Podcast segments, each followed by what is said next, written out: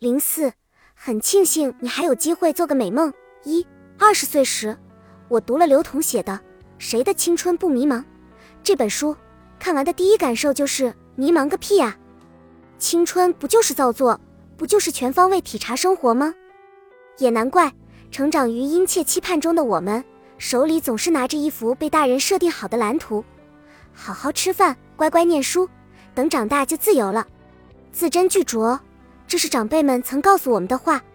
终于，当我们进入大学，踏足社会，终于等到了人生解放，可以自己做主。第一次，当我们真正掌握人生的时候，内心窃喜十足，就想带着一身孤胆闯荡世界。可是，历来栖息于安逸世界里的你我，当生命突然变成一条没有边际的长河时，我们又极其容易在这条河里找不到方向，被呛得难受。那些早早学会游泳的人啊，双脚一蹬跑得老远；而大多数没有技能、习惯了安逸的同学，却很快迷失于此。睡醒就吃，吃了又睡，青春初盛的狂欢里，很多人注定是迷茫的。二，日子越久，人越发老练。如同那句话所讲：十八岁时不会游泳，到二十八岁时，喜欢的人请你去游泳，你只好说我不会。不是从前的你不愿学，而是你想不到多年后的一天，它会派上用场。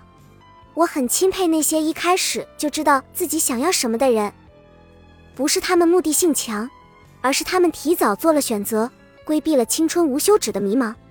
那这样一定是好的吗？我想未必。能够顺遂的推着自己远行的人值得佩服，但是他们同时也失去了一段迷路的经历。而那些深陷沼泽的人，当他们洗干净身子，或许可以骄傲地说：“我可是战胜过淤泥的人呢。”人生要经过好多道门，金石玉器打造也好，烂泥漏瓦堆砌也罢，它有它的无尽孤傲，你不必动摇。此刻的迷茫，或许日后会助你走向辉煌。只是细水长流，你要摸着石头稳稳过河。三，迷茫的人生时刻总是伴随诸多遗憾。三十岁的你和十八岁的你思想千差万别，现在你会觉得自己以前怎么那么蠢，把自己搞成头发蓬松的杀马特，丑得想吐。可是把时间往回拨，恐怕你依旧会做出同样的选择。就像错题集，很神奇。第一次做题的时候错了，细心修改，抄在错题集上，希望下次别再犯错。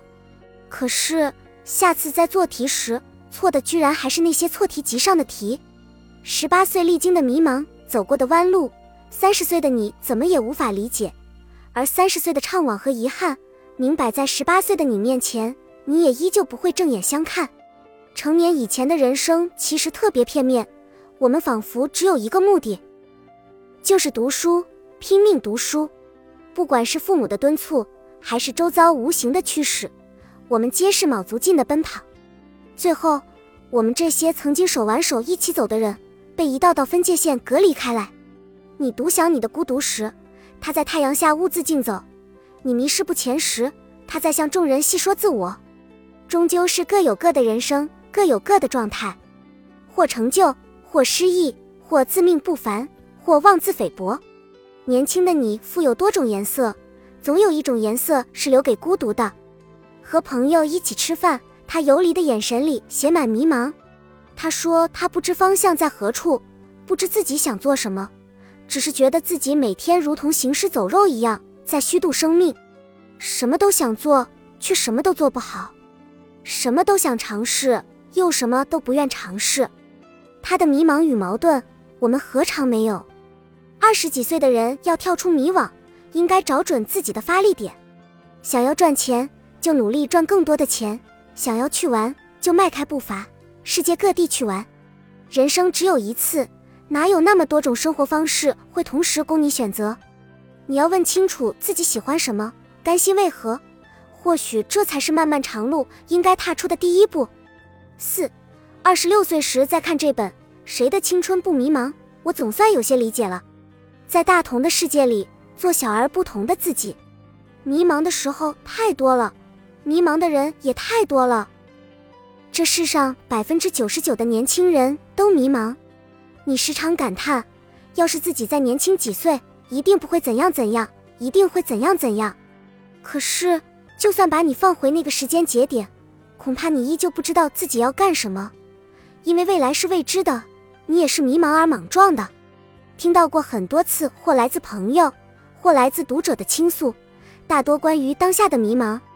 既然要经历人生十有八九的不如意，既然对未来的殷切希望总是会扑空，那何不坦然接受这份失落？我们不该总想着怎样克服迷茫、逃避孤独，而应该试着与他做朋友。很多人都喜欢到处诉说自己当下的消极状态，这或许是一种倾泻，但说的多了。难免变成自己的一种习惯。凡无世界中迷茫的人数以千计，可为什么有人就是有能力爬起来，而有人就会一蹶不振，就此溃败呢？顺遂的日子，你可以做任何人；而迷惘的日子，你得专心做你自己。找一件自己喜欢做的事，问问自己内心的想法，不要跟风跳进别人的沼泽，也不要贪婪的两手戴满戒指。想你所想，行你所行。觉得要迷路的时候，就出去走走。休整好了，玩够了，再回来好好做梦。